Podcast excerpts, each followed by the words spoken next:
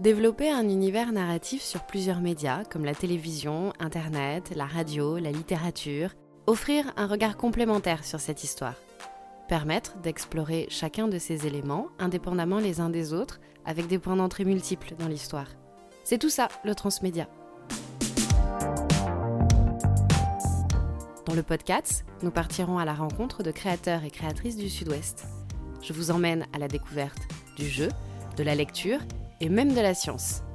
À chaque fois que le transmédia a fait une incursion, discrète ou pas, dans votre vie.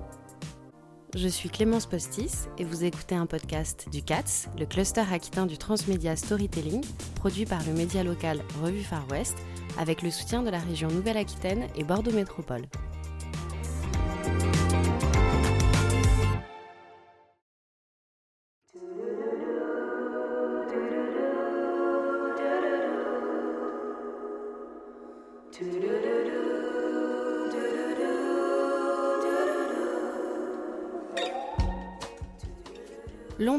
J'ai rêvé d'être archéologue.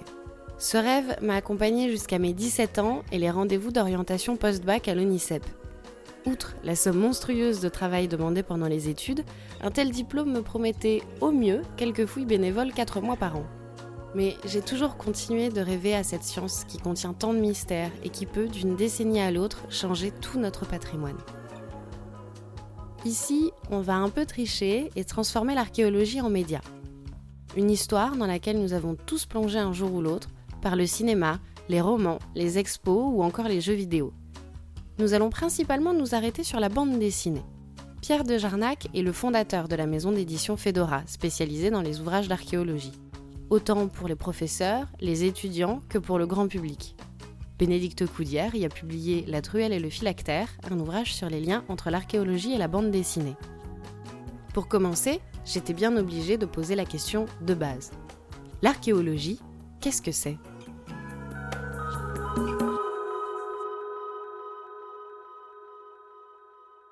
Alors l'archéologie, il n'y a pas euh, une définition, on va dire, qui fait consensus euh, de manière euh, internationale. Pour résumer, on va dire que l'archéologie est la science qui s'intéresse aux traces laissées par les hommes de tout temps, que ça soit du paléolithique jusqu'à euh, il y a quelques années les, travaux euh, dits archéologiques ont été menés euh, dans les années 1980. C'est des gens qui ont mangé et à la fin du repas ils ont enterré tout ça et ils l'ont fouillé quelques années après. L'idée c'était de pouvoir, ils savaient ce qu'ils avaient fait et c'était de pouvoir retrouver par l'archéologie, donc par les méthodes appliquées à des événements dont on ne connaît rien, les mêmes outils pour dire eh, est-ce qu'on retrouve réellement ce que nous on sait. Est-ce qu'en fouillant, on arrive à dire ah oui, en fait ça on avait dit ça. Parce qu'on le dit pour effectivement des périodes très anciennes, mais au final on sait pas si on a raison ou pas. Donc là l'idée c'était de confronter en, disant là on sait ce qui s'est passé, est-ce qu'on peut arriver à le retrouver par archéologie? Alors maintenant qu'on a eu la définition un peu euh, scientifique, on va passer à la, à la question un petit peu plus personnelle. L'archéologie, pour vous, personnellement, qu'est-ce que c'est? Ça a été mon quotidien, on va dire, euh, scolaire pour euh, tous les dossiers de qu'est-ce que tu veux faire plus tard. Puis après, c'était mon quotidien à l'université, jusqu'en master. Puis après, c'était mon quotidien euh, métier du livre de qu'est-ce que tu vas faire après. C'était mon quotidien l'été euh, sur les chantiers de fouilles, et là, c'est mon quotidien de publication maintenant. donc l'archéo, c'est quasiment tous mes potes, une grosse partie de mes, de de mes amis, mes connaissances, moi, pour moi, c'est euh, il y a quand même le côté aventure parce que euh, bah, parce qu'Indiana Jones en fait et parce que j'ai grandi un peu avec aussi. Ça fait partie des premiers films que j'ai vus. Ça fait partie de image de cet imaginaire là avec Lara Croft et compagnie. Euh, moi, l'archéologie, c'est vraiment surtout une fascination pour le passé. Euh, comment ils vivaient à l'époque, comment ils créaient à l'époque, tout, ce qui euh, a été fait, et c'est les musées, en fait. Le Louvre, dans lequel on allait assez souvent avec ma famille, et ces autres musées-là, et, et vraiment une fascination aussi pour tout ce qui est traces du passé, art, en fait. Mais ce ne sont pas de simples cailloux. Regardez celui-ci, par exemple. Il peut n'avoir absolument aucun intérêt pour vous et se révéler pour nous autres scientifiques une véritable pépite. Ça, une pépite Vous exagérez un petit peu, non Mais pas du tout Examinez un petit peu son aspect rond, rugueux, dur, compact. Je suis sûr qu'il peut nous apprendre beaucoup de choses sur l'histoire de l'humanité. Ah bah oui, euh, ça nous apprend surtout que le chien de la voisine est toujours constipé. Alors, il y a assez peu de sciences, euh, je trouve, qui ont un, tel impact comme ça dans l'imaginaire, euh, dans l'imaginaire collectif. L'archéologie, vraiment, elle fascine le grand public. Comme tu viens de le dire, Bénédicte, toi aussi, elle t'a finalement fasciné dès que t'étais jeune dans les musées. Pourquoi, en fait? Il y a quand même peu de sciences qui fascinent autant que celle-ci. Alors je pense qu'elle a eu cet impact-là début euh, début 20e parce qu'elle était une des sciences qui n'était pas euh, encore structurée universitairement parlant, c'est-à-dire il n'y avait pas de chaire d'archéologie tout simplement, donc il n'y avait pas de professeurs d'archéologie, c'était des gens qui faisaient autre chose et qui étaient archéologues, donc là je mets des guillemets, hein. je pense à Schliemann par exemple qui a pris euh, a pris un tome de, de l'Odyssée qui a été fouillé là encore je mets des gros guillemets, euh, les, euh, les sites de euh. Donc je pense qu'il y avait un, un côté effectivement très très aventurier. on voyait ça, c'était loin, c'était le temps des colonies, le temps de l'ailleurs, c'était l'aventure, c'était les, les, les, les, nouveaux nouveaux explorateurs. Je pense que c'était les, nouveaux Vasco de Gama, les nouveaux Magellan, c'était les ces aventuriers qui se disaient archéologues qui allaient explorer, découvrir le Machu Picchu, euh, tout en Camon, euh, euh, évidemment, ça, ça a eu un gros impact dans la presse et dans l'imaginaire des, des, gens, et relayé après par des écrivains. Je pense notamment à Arthur Conan Doyle, qui était assez proche de Fawcett, qui a été chercher la, cité perdue de, de Z, et qui en a tiré le, roman Le Monde perdu via l'intermédiaire voilà, de, grands écrivains comme ça, il y a eu un impact sur bah c'est cool d'aller euh, se perdre dans la jungle, dans le désert, chercher euh, chercher l'Atlantide, chercher les Mayas, chercher les Égyptiens. Et on, on voit assez rapidement en fait que, enfin on voit sur tout le XXe siècle que la, l'intérêt du grand public pour l'archéologie, en tout cas pour les périodes, est de plus en plus récente. On a commencé effectivement avec, l'Égypte, et puis euh, petit à petit il y a eu les Romains. Après on s'est intéressé un peu au médiéval, et maintenant on, s'intéresse à l'archéologie de la Grande Guerre par exemple euh, via notamment des jeux vidéo euh, euh, qui mêlent l'histoire à l'archéo, je pense à Mémoire de la Grande Guerre notamment. Si nous venons à découvrir une civilisation cachée, là où nous considérions que c'était impossible, cela pourrait ouvrir un chapitre inédit de l'histoire de l'humanité. Je l'ai nommée Z. Elle existe. Et notre devoir est de la trouver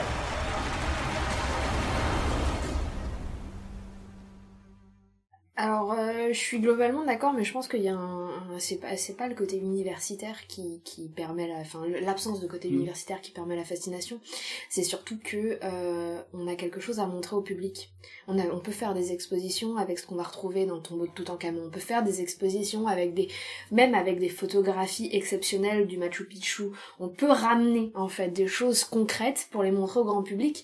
Alors que euh, je dénigre absolument pas, mais faire une exposition sur euh, la découverte de l'atome par exemple, c'est pas forcément la, même accessibilité en fait. Il y a le il y a le côté art et du coup on a vraiment ce rapport en fait à la à l'objet. On a ce rapport à l'art, aux dorures, aux techniques qu'on connaît pas et qu'on sait toujours pas refaire pour certains trucs. Une science qui, universitairement parlant, est établie et qui peut présenter autant d'objets, autant de choses, sans forcément avoir à, pour les comprendre et pour les appréhender un conférencier qui va t'expliquer pendant trois quarts d'heure pourquoi c'est intéressant, etc. Et aussi beaucoup plus accessible pour le grand public par ces images et par la force qu'elles ont et qu'elles véhiculent. Le point de départ de notre rendez-vous aujourd'hui, c'est que euh, Pierre en tant qu'éditeur, Bénédicte en tant qu'autrice, euh, vous avez sorti le livre La truelle et le phylactère. Et donc La truelle et le phylactère, qu'est-ce que c'est comme livre? Qu'est-ce qu'il raconte? C'est un livre qui est là pour mettre en lien l'archéologie et la bande dessinée. Partant euh, du constat assez simple que euh, en bande dessinée aujourd'hui, on a énormément de bandes dessinées dites historiques qui sont aussi pour certaines archéologiques ou non d'ailleurs, et, euh, donc de, de, voir en fait comment se mêlent l'archéologie et la bande dessinée et quel lien existe entre les deux. Est-ce que l'archéologie a influencé la BD Est-ce que la BD influence l'archéologie? Est-ce qu'on peut mettre de la BD dans les musées? Est-ce que, enfin, plein de thématiques différentes pour essayer de, de voir que ces deux, ces deux domaines sont des domaines d'image et que comme tous les domaines d'image, à un moment donné, ils se rencontrent. La Truelle et phylactère est le, le premier volume d'une collection qui s'appelle Détourage, qui est entièrement consacré euh, à la réception de l'archéologie vraiment et l'impact que peut avoir l'archéologie sur euh, l'imaginaire collectif dans différents médias. J'ai commencé donc par euh, la BD qui parlait, on va dire, à un plus grand nombre parce qu'on a tous des images de, de bandes dessinées euh, qui parlent d'histoire, qui parlent d'archéologie ou des archéologues parce que l'image de l'archéologue est aussi est très importante dans l'imaginaire collectif. On, pense évidemment à Indiana Jones, mais pas que. Il y a plein d'archéologues célèbres euh, dans, les médias. C'était intéressant, ouais, de, de, voir comment est-ce que euh, cette euh, narration euh, séquentielle va pouvoir raconter euh, l'archéologie d'une autre manière et pas forcément un autre public. En fait, c'est ça qui est intéressant, c'est qu'il y a beaucoup de d'archéologues qui sont fans de, de bande dessinée ou, ou de, de production de, dérivée de, de recherche archéologique, mais euh, euh, mais la, la, la, bande dessinée est maintenant tellement euh, tellement variée que on trouve mais des, des choses vraiment très différentes qui va qui vont traiter d'archéologie. Tu appelles ça de l'archéologie c'est quoi vos BD euh, archéologiques euh, par excellence? Soit parce que vous les avez lus quand vous étiez enfant, soit parce que vous vous dites waouh, quelle fidélité. Moi j'ai eu, j'ai eu une claque euh, en début d'année avec euh, L'île des esclaves de Savoyard, euh, publié chez Air Libre. J'étais passé un peu à côté au moment de sa sortie ou pendant l'exposition au, au, musée d'Aquitaine. donc pour resituer, fin 18e, il y a un, un navire transportant des esclaves qui s'échoue sur une, un banc de sable au, large de Madagascar et les, esclaves qui étaient euh, là sont abandonnés et seront euh, secourus ou non, je ne raconte pas la fin, mais ils restent là donc à, vivre. Et il y a eu une, des campagnes de fouilles qui ont été menées sur, euh, sur cette île à partir de 2004 ou 2005, je me souviens plus la première campagne. Et le récit de, de Savoya, en fait, c'est un, dessinateur qui a été invité par les archéos à suivre une campagne de fouilles là-bas. Et donc, il dessine euh, son, son expérience entrecoupée du récit donc de, de de, ce naufrage. Et j'avoue que j'ai pris effectivement une grosse grosse claque, que ça soit en termes de, euh, de, de, rythme de, de, la narration, de dessin, de justesse, effectivement aussi au niveau de, de la fouille, de ce qu'on peut ressentir quand, quand on fouille, quand on est effectivement un peu coupé du monde comme ça pendant, pendant plusieurs semaines. Alors moi il y a deux il y a deux titres en fait. Déjà il y a Alix c'est parce que à la fac, euh, en cours d'archéologie et surtout en cours d'histoire de l'archéologie, notre prof nous avait dit si vous voulez avoir une vision de comment on envisageait l'archéologie et l'architecture euh, gréco-romaine à, à telle époque, euh, lisez Alix. Parce que l'auteur Jacques Martin s'est euh, énormément renseigné euh, avec les traités qu'il avait à sa disposition à son époque, entre 1956 euh, et 1970, en grosso modo. Et donc c'est une représentation fidèle au niveau des bâtiments de ce qu'on savait à l'époque. Et en deuxième titre, c'est L'âge de bronze d'Eric Schanover qui est publié chez Aquileos, Aquileos qui est un éditeur bordelais.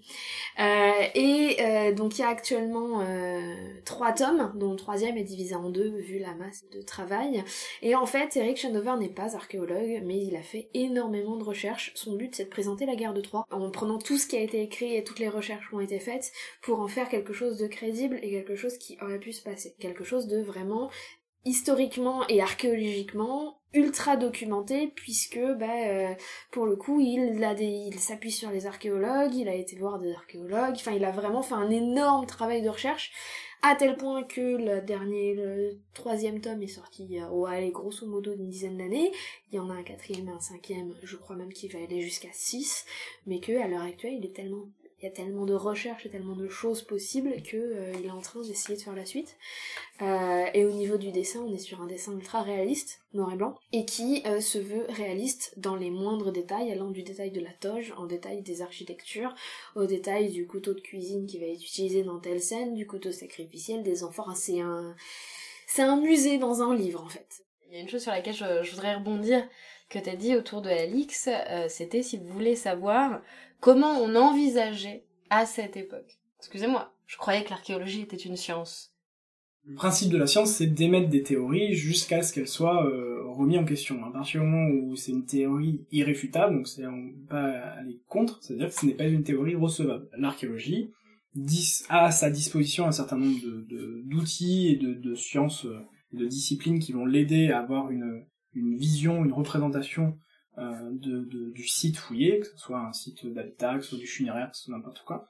Et euh, on va euh, comme ça reconstituer quelque chose, mais par les parallèles avec d'autres sites, par l'amélioration des outils de d'analyse, régulièrement tout est remis en cause en disant ah oui mais en fait cet objet finalement ne servait pas à ça, il sert à ça, etc jusqu'à une certaine époque, on était persuadé que les temples grecs étaient blancs. En gros, on partait du principe que tous les temples étaient blancs et en marbre brut, euh, blanc, euh, parce que c'est ce qu'on avait retrouvé aujourd'hui et c'est ce qui était visible aujourd'hui. Du coup, il y a eu tout un, tas de théories sur la pureté du blanc et sur comment les anciens, donc à savoir les, Grecs anciens et les civilisations de l'Antiquité, avaient élevé le blanc comme euh, l'un des symboles de pureté, l'un des symboles de divin, etc., parce que c'était la couleur des temples. On a retrouvé, euh, il y, a y a énormément d'écrits là-dessus, des odes blancs et dans les théâtres, dans les, dans les façades, dans les temples, etc. Et il y a assez peu de temps en termes, euh, en termes de l'histoire de l'humanité, on va dire, ça doit faire qu'une petite centaine d'années qu'on a trouvé que euh, il y avait des traces de couleurs et notamment des bleus pétants, des rouges pétants, etc. sur les façades en fait, sur les sculptures des façades. On les a retrouvés dans les recoins, tu sais, le genre le pli du coude, genre des endroits qui ont, plus peuvent plus facilement garder en fait sur la sculpture les, traces de couleurs, etc. Et ça a complètement tout remis en cause. Et donc oui, en effet, Alix c'est une vision de l'archéologie dans les années 1950-1970, mais après on a fait d'autres découvertes parce qu'on a nos outils aussi qui ont été améliorés, euh, parce qu'aujourd'hui on peut faire des analyses au laser, qu'on peut faire des analyses chimiques et on peut découvrir énormément de choses qui font que ça remet en fait tout en tout en cause à chaque fois. Et c'est ce que j'écris dans mon livre, c'est que euh, on vit en fait dans une uchronie perpétuelle. C'est-à-dire que tant que on vit dans une certaine vision du passé qui euh, va être mise en cause par différents, euh, différentes recherches, différentes euh, découvertes qui n'ont pas été encore faites, qui ont été faites, etc. Surtout, en fait, il y a aussi un, aspect qui est important à, comprendre et qui est trop souvent un peu balayé, c'est la, la, question de la chronologie. On a une représentation de la chronologie à échelle humaine, donc on va dire à 70 ans, grosso modo et on, a du mal à se projeter sur des périodes longues. Et même en tant que qu'archéologue, euh, on reste souvent dans, nos, durées de spécialité. On, on, a, on a comme ça un peu du mal à vraiment se représenter les, les durées. Et il y a aussi euh, ça qui, qui évolue de plus en plus, c'est-à-dire que euh, tu parlais du monde gréco-romain. Euh, bon, Rome s'est fondée en 700 avant, grosso modo, et il y a euh, derrière euh, euh, plus de plus de 800 900 ans on va dire de, d'antiquité, même même plus. et, donc la, représentation du monde, c'est surtout qu'elle va être affinée pour dire ok, bah, au sixième c'était comme ça, au cinquième c'était comme ça, la milieu milieu du quatrième, au quart du troisième, on va pouvoir comme ça arriver à, à, préciser de plus en plus les choses parce que euh, bah parce que la, la, manière dont on vit à l'heure actuelle est pas la même que la manière dont nos parents vivaient. Et ça nous semble logique de, de penser ça. Mais par contre, de pour des périodes anciennes, de dire les Grecs vivaient comme ça, ah oui, mais attends, les Grecs, euh, faut préciser quoi. Oui, en 50 avant Jésus-Christ, toute la Gaule est occupée par les Romains. Toute Non. Quelque part en Armorique, un petit village résiste à l'envahisseur, un petit village entouré de camps retranchés romains. Alors depuis le début de cet entretien, on a abordé, euh, on a cité plusieurs bandes dessinées, dont Alix. Euh, on a vanté les qualités euh, archéo, archéo-compatibles de certaines. je vais me permettre de lancer dans le débat comme ça Astérix et Obélix, dont on peut pas nier qu'il a façonné une certaine vision qu'on a des Gaulois, des peuples celtes, diront certains un peu plus pointus. Comment finalement est-ce que la bande dessinée façonne l'imagerie qu'a le grand public de ces périodes-là de l'histoire et donc résultat finalement aussi de l'archéologie? La vision du Gaulois, euh, on va dire majoritairement en France, est basée sur euh, sur Astérix. Enfin, j'ai pas les chiffres de, de, de vente d'Astérix en France et à l'international, mais c'est évidemment quelque chose qui est incontournable et qui a euh, qui a durablement et qui continue encore avec les, nouveaux tomes qui sortent à, construire cette cette imagerie et par un, hasard, vraiment un hasard total, il se trouve que la Gaule de César correspond grosso modo à la France d'aujourd'hui, qui donc euh, la grand fort de Napoléon III, qui euh, avec le roman national euh, appuie là-dessus. on arrive facilement à s'identifier à, à, ces peuples. Et puis bon, si au cas où on on n'aurait pas envie, nos politiques aiment bien nous le rappeler encore récemment faire des petites allusions à les Gaulois, les Français, machin, etc. Donc oui, oui, la, bande dessinée Astérix. Euh, après, euh, Uderzo et Goscinny euh, ont jamais voulu faire quelque chose de réaliste. se sont finalement très peu documentés. voire pas du tout, et eux ce qu'ils voulaient raconter c'est plus leur actualité, enfin l'actualité de leur époque, et ça on le retrouve finalement on a beaucoup plus de, traces archéologiques des périodes où ont été euh, dessinés les Astérix que euh, de 52 avant Jésus-Christ. Hein. C'est comme euh, ce que Bénédicte disait tout à l'heure, l'archéo c'est avant tout une, science de l'image et, ça il faut il faut évidemment le, prendre en compte quand on va sur un chantier archéo. selon les périodes, il peut rester pas grand chose, voire vraiment pas grand chose. Donc c'est c'est beaucoup plus parlant en fait quand on présente au public un beau dessin euh, alors si en plus il y a euh, Astérix ou euh, Alix ou n'importe qui qui se balade devant et qui a des aventures, c'est beaucoup plus parlant que de prendre une photo de d'un chantier gallo-romain où il reste juste une race de murs et on comprend rien. Donc je pense que le, la, la, BD a cet avantage-là de bah, de montrer concrètement aux gens, de dire ben voilà, c'était ça l'histoire, c'était ça à cette époque. Et donc bah, automatiquement les gens retiennent plus euh, ça et ils retiennent la case entière. Donc ils retiennent on va dire le contexte euh, le décor et le personnage qui est, associé. Je pense qu'Astérix euh, on a cette vision de la moustache gauloise parce que uniquement parce que Astérix enfin pas que mais en grande grande partie quoi. L'archéologie en fait ça s'arrête quand? Parce que même dans ton, livre, il y a un chapitre qui s'interroge, qui commence par cette question. La BD archéologique, monopole de, l'Antiquité. L'archéologie, ça s'arrête quand? Et l'archéologie dans la BD, ça s'arrête quand, en fait? Pour euh, concernant euh, l'archéologie, ça s'arrête quand euh, Je vais faire ma pub. J'ai sorti un livre spécifiquement sur cette question qui s'appelle du silex au gobelet en plastique parce que justement, là encore, il n'y a pas de, il a pas de consensus. chaque archéologue va avoir sa propre école de pensée.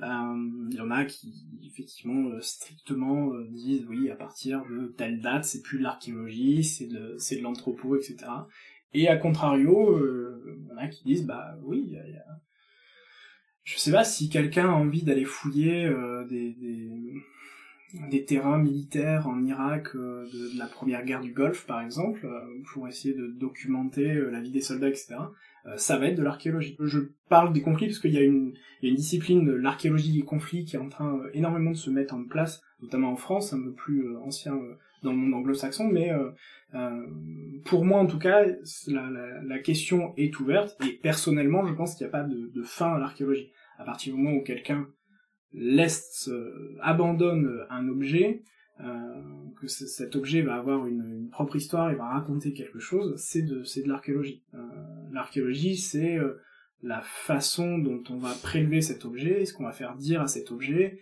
et au sédiment qui est autour. Euh, parce que l'archéologie, c'est pas que l'objet, c'est aussi aussi un contexte archéologique, donc aussi le, la, la, sédimentation. Mais c'est plus une, une méthode qu'une date pour, pour, pour moi l'archéologie. Je rejoins complètement Pierre sur ce qu'il dit, c'est-à-dire que euh, je pense aussi à titre personnel qu'il faut une période de recul. C'est-à-dire que on est émotionnellement parlant euh, pas forcément apte à fouiller ou à mais ça c'est purement personnel ou à étudier des périodes qu'on a vécues. Après pour le reste pour la BD, il y a en fait, il y a un truc, c'est qu'à partir d'un certain moment historique, on n'entre plus vraiment dans de l'archéologie que dans de l'histoire de l'art ou de l'histoire. Les albums de, sur la Renaissance, à part ceux qui vont traiter de la guerre de Cent Ans et, ainsi de suite, vont plus euh, se baser, euh, pour les auteurs avec qui j'ai pu discuter, etc., sur des écrits sur des écrits qui vont trouver en bibliothèque, sur des spécialistes qui vont avoir étudié l'art et l'histoire. Ça va être, on va avoir un peu moins ce côté archéologique, mais on va quand même avoir ce côté recherche en fait derrière. Après, il y a pour moi pas de, pas de, il y a, y tellement de possibilités que il euh, n'y a pas l'archéologie continue.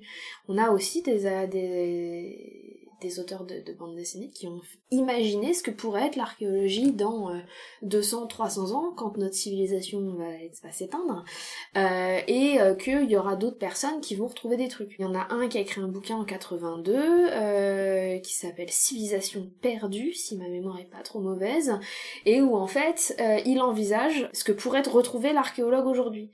Et donc euh, il va tomber par exemple sur des toilettes et imaginer que bah, vu que on en fait un peu une pièce centrale dans certains appartements etc que bah c'est peut-être l'hôtel avec un A, euh, et que du coup euh, la chasse d'eau c'est la purification divine et qu'on se mettait devant pour prier, etc. Il va envisager des choses qui vont paraître absurdes au lecteur au début, et puis qui vont quand même poser des questions, de se dire ah bah oui, en effet, euh, oui sur certains trucs, euh, c'est vrai que euh, il a pas totalement tort. Il y a Nicolas de Crécy qui a écrit Période glaciaire aussi, où là en fait il va pas redécouvrir la vie quotidienne, mais il va redécouvrir le musée du Louvre. Il va redécouvrir le musée du Louvre où en fait euh, le, monde est sous la neige et la glace, une équipe d'explorateurs, euh, archéologues, aventuriers, euh, de redécouvreurs on va dire, va tomber sur une fenêtre ouverte dans un bâtiment qui, dont ils voient pas, c'est un Vélux ouvert sur un bâtiment dont ils voient que le toit, ils vont entrer à l'intérieur et ils vont redécouvrir le Louvre et le musée du Louvre et l'art qu'il y a à l'intérieur. Donc euh, ça va poser beaucoup de questions, ils vont explorer ça, ils vont pas forcément comprendre parce que les traces écrites, euh, il y en a pas plus forcément, etc. Donc non, je pense que l'archéologie, on en a toujours autour de nous, que ce soit dans les albums de BD, que ce soit dans les films, que ce soit dans les séries, dans les jeux vidéo, etc. Ça reste une source. Après, c'est vrai que à partir d'un certain point, il est difficile pour des néophytes euh, de faire la distinction entre ce qui est archéologique et ce qui est historique, ce qui découle des études archéologiques et ce qui découle des études en histoire, histoire de l'art, etc. Un point qu'on aborde et sur lequel j'aimerais bien, euh, voilà, pour le coup, on, a un avis, on statue, hop, euh, c'est quoi exactement la différence entre archéologie et histoire? C'est très facile. L'histoire se base sur des textes, l'archéologie se base sur des, des fouilles, donc on va dire ce qu'on retrouve en grattant le sol, pour faire euh, très schématique. Donc pas que les objets, j'insiste là-dessus, en fait c'est trop simple de dire l'histoire c'est des textes, l'archéo c'est des objets, parce qu'il y, a aussi le contexte dans, dans lequel on trouve ces objets, mais c'est ça. L'histoire va se baser sur des témoignages. Pour finir, parce que on parle, on parle archéologie, donc vraiment archéologie comme euh, objet euh, narratif, euh, je voudrais bien qu'on s'arrête pour finir euh, sur la maison d'édition Fedora, parce que finalement c'est d'une certaine façon continuer à, à, perpétuer euh, l'élément narratif qu'est l'archéologie. Alors effectivement, euh, comme j'ai dit, la réception de l'archéologie, tout ce qui va être euh, œuvre dérivée de, l'archéologie, est un aspect qui euh, personnellement m'intéresse beaucoup, et, et, cet aspect va être développé par d'autres livres, d'autres projets. Donc par exemple, à la fin de l'année, on a, a créé un prix qui s'appelle le prix Fedora de manière très originale, qui va récompenser une œuvre quel que soit le support, une œuvre dérivée euh, basé donc sur euh, sur l'archéologie de l'année, donc ce sera 2019. Euh, donc là, on est en train de de lire tout ce qui sort, de voir les films, de jouer aux jeux vidéo. C'est très dur notre, notre métier. Et à la fin de l'année, donc il y aura deux prix. Il y aura un prix public, enfin un prix du public, pardon, et un prix des professionnels qui récompenseront l'œuvre, chacun de leur côté, l'œuvre qui leur paraît la plus intéressante. Alors pas forcément la plus fidèle, mais la plus la plus intéressante. Donc il va y avoir ça, il va y avoir euh, à un moment donné euh, un, ouvrage qui va apparaître sur le jeu vidéo et l'archéologie, euh, sur la même idée que, que la truelle et le phylactère. C'est en cours d'écriture. C'était Archéopop, le deuxième épisode du podcast. J'espère que ça vous a plu. Si c'est le cas, n'hésitez pas à commenter, liker sur toutes les plateformes de podcast et à nous contacter sur les réseaux sociaux de Revue Far West. Le podcast est un podcast du CATS, le cluster aquitain du transmédia storytelling, produit par le média local Revue Far West, avec le soutien de la région Nouvelle-Aquitaine et Bordeaux Métropole.